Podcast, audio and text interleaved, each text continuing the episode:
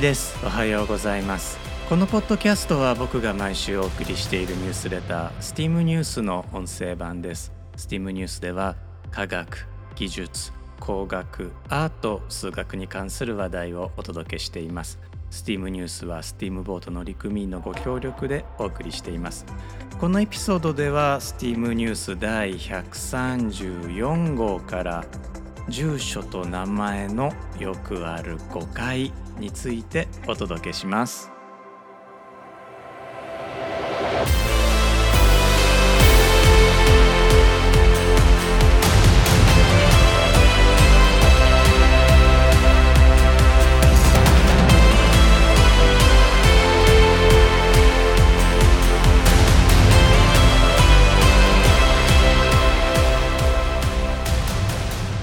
改めまして1です。このエピソードは2023年6月14日に収録しています。このエピソードでは最近話題になっているマイナ保険証のトラブル。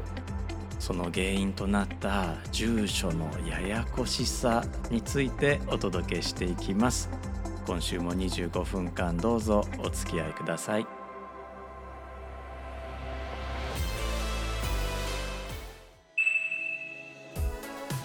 マイナンバーカードと健康保険証を一体化したマイナ保険証で別人の医療情報が間違って紐付けられてしまうトラブルが相次いでいます。原因は同姓同名かつ生年月日が一致した人の取り違えのようで住所の不一致は意図的に見逃されていたからなんだそうですね。ではなぜ住所の不一致を見逃していたのかわざと見逃していたのかというとそもそも住所には表記揺れがあるために同じ住所でも一致しないことがまあ、よくあるそうなんですね。なので住所はもうそもそも見ないことにしていたんだそうです。本事業に対し河野太郎デジタル庁大臣はテレビ番組「日曜報道ザ・プライム」の中で将来的には AI の技術を使って住所の表記揺れを判断することがあり得るかもしれないと述べました。え住所の表記揺れごときに AI が必要？あれでしょ？一丁目一番地と書くか1の1とか書くぐらいの違いでしょ？とネットでつぶやいてしまった人物にエンジニアやプログラマーたちから激しいツッコミが入れられています。どうしてでしょうか？実は住所って超めんどくさいんです。京都を訪問したことがある人なら住所が日本の他の地域とだいぶ異なっていることに気づくと思います。実際京都では2010年代前半まで Google マップが使いづらくというかまあ使い物にならなくてですね。京都専用の地図アプリがあったぐらいなんです今でも住所としての四条河原町と河原町市場の区別を Google マップはつけていないようですから京都の人にとって Google マップはまあ初めて来はった人にはよろしおせやろなというところちゃいますかね。いや京都の方ほんますいません。あのエセ京都弁でした。あの僕は大阪出身です。こういった事情は京都だけではないようでブログ記事とにかく日本の住所のやばさをもっと知るべきだと思います。では例を挙げて日本の住所のやばさを伝えています。一つ住所を引用すると長野県長野市南長野阿賀田町これ漢字で書くと南長野阿方町の「阿方」という字が、まあ、長野県の「県」という字と同じなのですね。え、なので住所の中に長野県という文字列が2回出てくるんです。これはですねまあ Excel なんかで処理をしていて長野県で切り分けようと思うと長野県が2回出てきますので処理に困ってしまうということが起こりうるんですね。また TBS のテレビ報道によると兵庫県明石市に和坂という地名と蟹ヶ坂という地名があるのですが漢字表記がどちらも同じ和食の和に坂道の坂と書いて和坂という地名と蟹ヶ坂という地名。でこれは異なる土地なんですね、えー、この2つがあるということが報道されています。僕は早速 Google マップでこの和坂と蟹ヶ坂を調べてみたんですがなんとですね僕が中学生の頃よく遊んだ砂浜の近くでした。こんなん少し離れた地域の人ですらわからんのですからこれ絶対迷うでしょってなことをね、えー、感じました。日本の住所システムはユニークだという TED トークこれデレクシバーズの TED トークがあるのですがあひょっとしたらね、え、リスナーの方はすでにご覧になった方おられるかもしれないのですがあそのデレクシバーズのトークよりもさらに日本の住所というのはややこしいということなんですね。ウェブサイトに住所を入力する際によくほら都道府県とか市区町村番地建物名部屋番号とかこうバラバラにフォームが置かれていることがあるじゃないですか。でこれなんで1行にしてくれないのかなって思いません ?1 行だったらコピペできるじゃないですか。でもこれは住所の表記揺れを少しでも押しとどめるための、まあ、技術だったということなんですね。確かに AI なんとかしてよってなりますよね。でそもそも所在地に住所などという古臭いシステムを使っているから問題なのだという考え方もあります経済成長が早すぎて住所の割り振りが間に合わない国やもともと遊牧民が多くて住所の意味がない国などそういった国のケースでは新しい住所システムが必要になります。例えば住所をすべて緯度経度で表してみるとどうなるでしょうか。東京都墨田区押上1丁目1の2を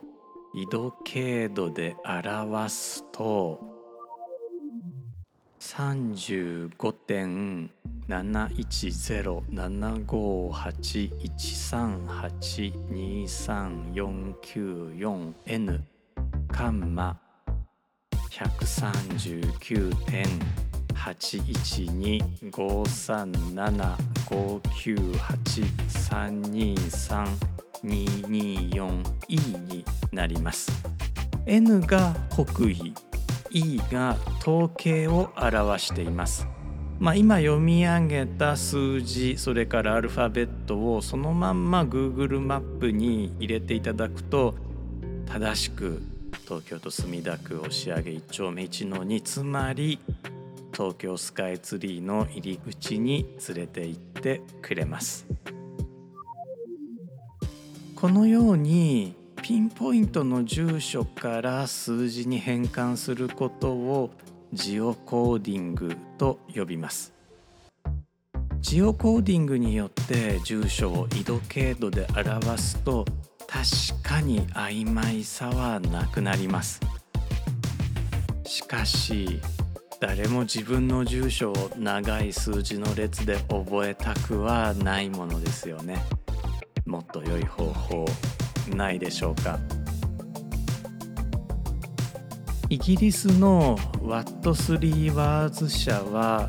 地球上をおよそ3メートル四方の区画に区切りそれぞれに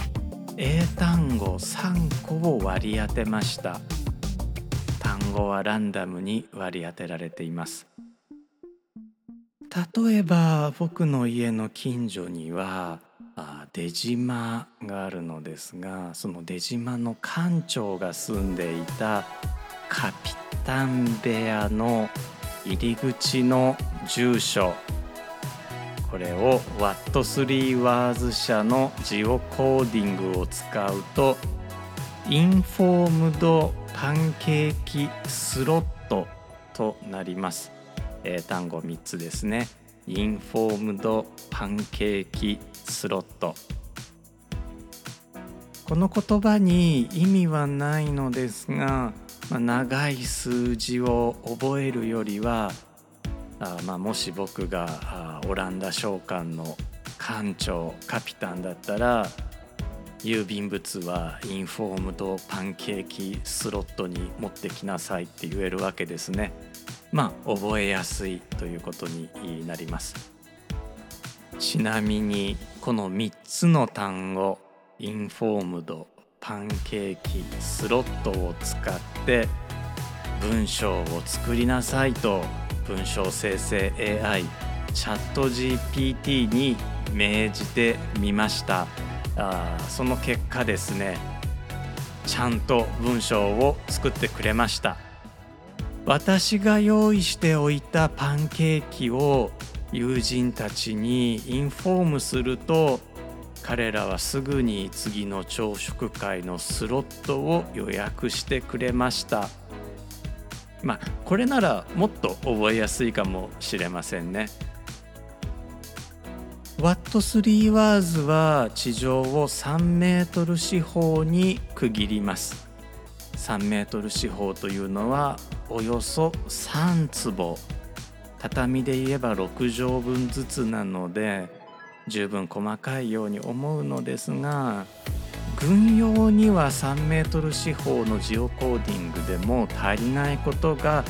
あるんですね。NATO 軍はそのために1メートル四方まで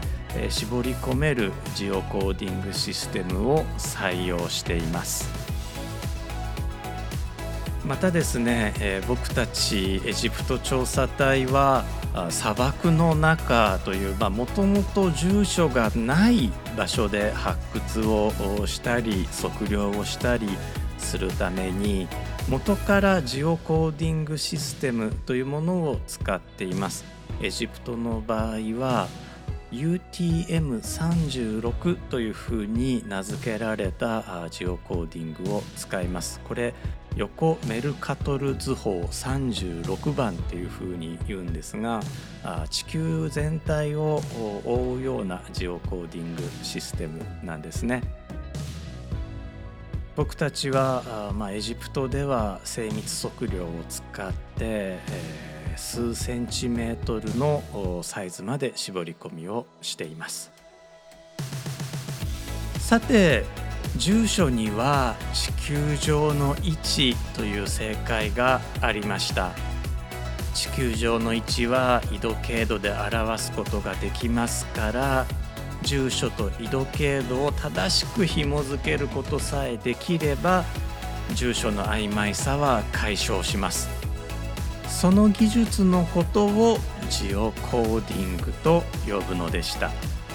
一方の人間はどうでしょうか？人間の名前は住所以上に難しいんです。同姓同名は日本にも多くいますがこれがキリスト教圏になるとさらに増えます。ロシアには子供の名前を成人カレンダーから選ぶという伝統がありましたしハンガリーではハンガリー科学アカデミー言語研究所が作成したリストから名前を原則選ばなければなりません。なので日本以上に同姓同名が多いということになります。そもそも人名は住所以上にややこしいということがブログ記事プログラマの抱いている名前についての語ビューに書かれています。名前に関する誤解が40個並べられているのですがその40番目には人には名前があるという誤解が選ばれていました。実際 Amazon の町原画族は個人名を付けないことが知られています。日本人に限って言えば出生時に名前を届け出ることになっていますから名前がないことはめったにないわけですが名前が衝突するつまり同姓同名になるということはよくあります。また漢字文化圏特有の問題として異字体の問題もあります。異字体というのは同じ漢字なんだけれども書き方が違う形が違う文字のことですね。有名な例で言うと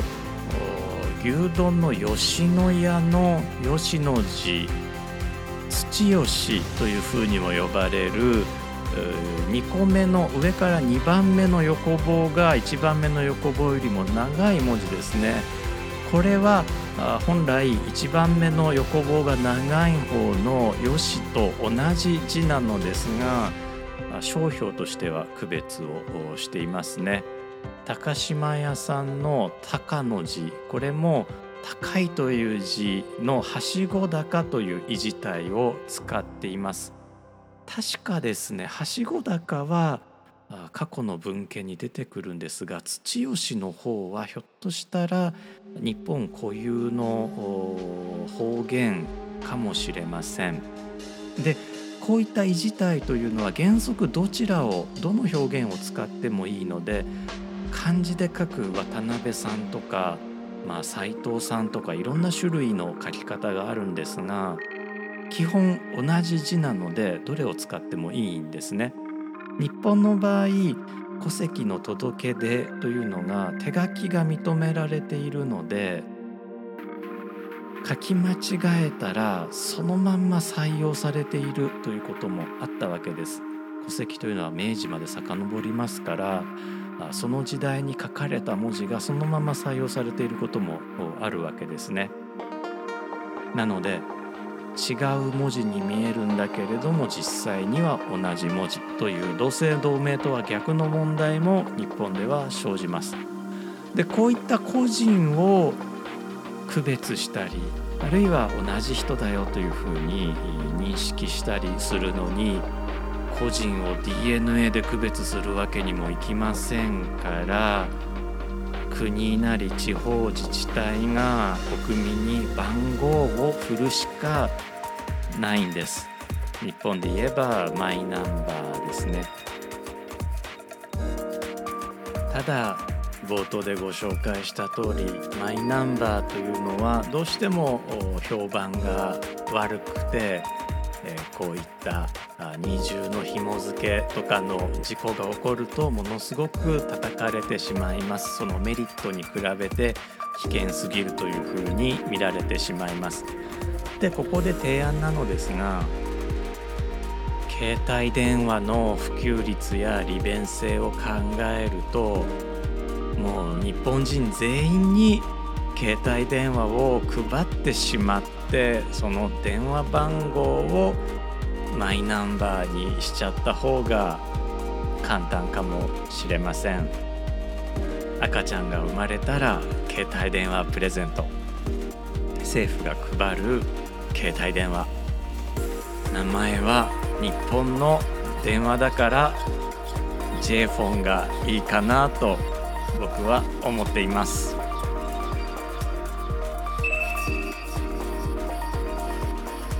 というわけでこのエピソードでは住所と名前についてのよくある誤解についてお届け、えしましたいや住所って面白いなと思って、え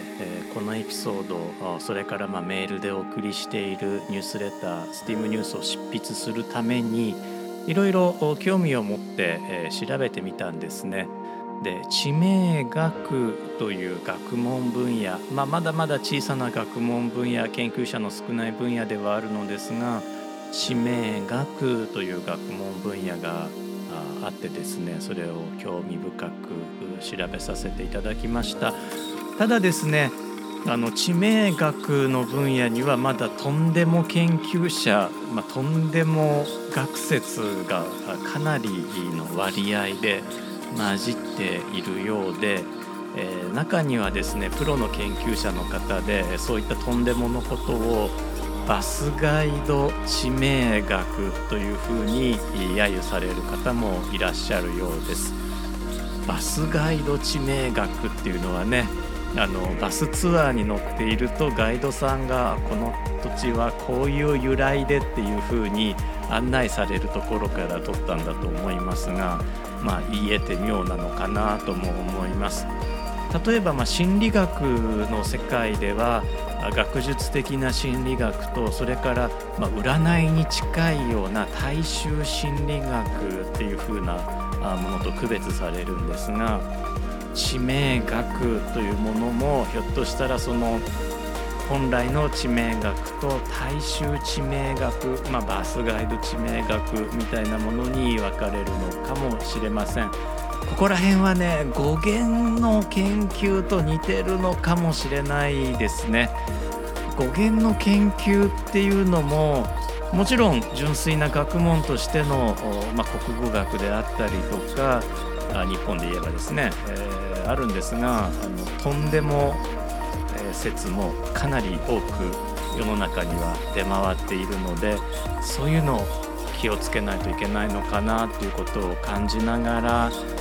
調べ物をさせていただきました。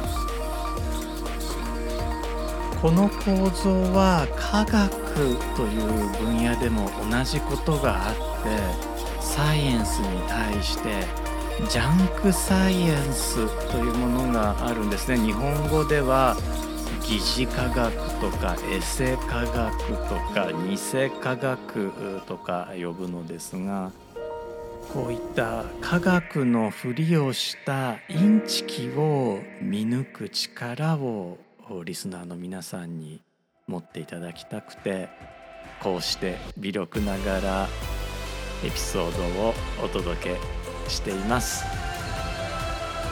また感想などお寄せいただけると励みになります。聞いてくださってありがとうございました。Steam.fm の1でした「